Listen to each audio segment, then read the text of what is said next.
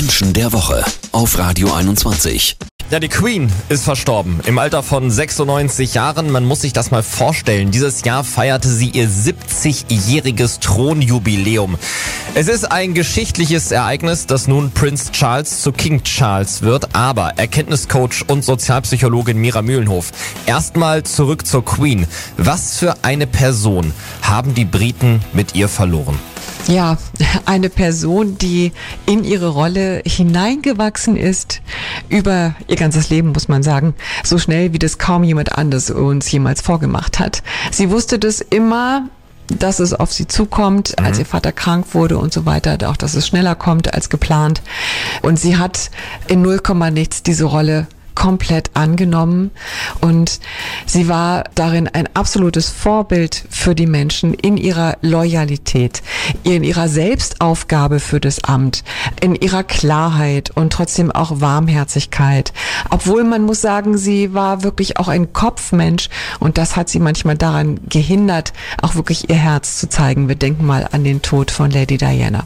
Aber verloren haben äh, die Menschen auf jeden Fall eine Person, zu der sie aufsehen konnten, weil sie in Pflichtbewusstsein, in Takt, in Stilgefühl, in allem einfach ein so großes Vorbild gewesen ist. Was für einen König bekommen die Briten jetzt mit Charles? Dieser Frage gehen wir gleich nach bei Menschen der Woche mit Mira Mühlenhof. Jeden Samstag ab 9. Menschen der Woche auf Radio 21. Die Queen im Alter von 96 Jahren verstorben. Ein Kopfmensch, wie Mira Mühlenhof hier eben bei Menschen der Woche schon gesagt hat. Mira, jetzt wollen wir natürlich auch wissen, was für eine Persönlichkeit die Briten mit Charles als König bekommen.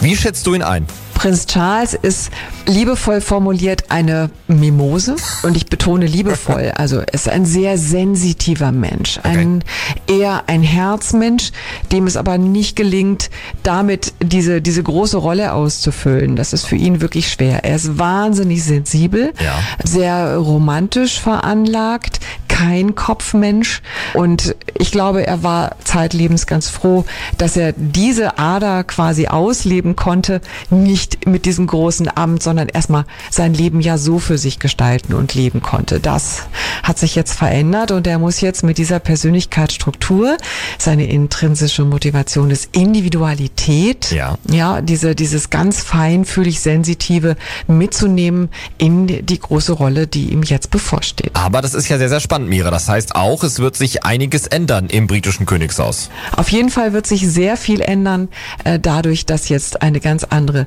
Persönlichkeitsstruktur quasi am Start ist und wir werden eine einen ganz anderen Stil bei Charles natürlich erleben als bei Queen Elizabeth. Das liegt aber nicht daran, dass er Mann und sie Frau ist, sondern das liegt daran, dass er ganz anders mit dem Herzen diese Rolle ausfüllen wird. Mehr Herz im Buckingham Palace. Das ist mal auf jeden Fall eine eindeutige Aussage von Sozialpsychologin und Erkenntniscoach Mira Mühlenhof hier bei Menschen der Woche. Ausgezeichnet mit dem Niedersächsischen Landesmedienpreis.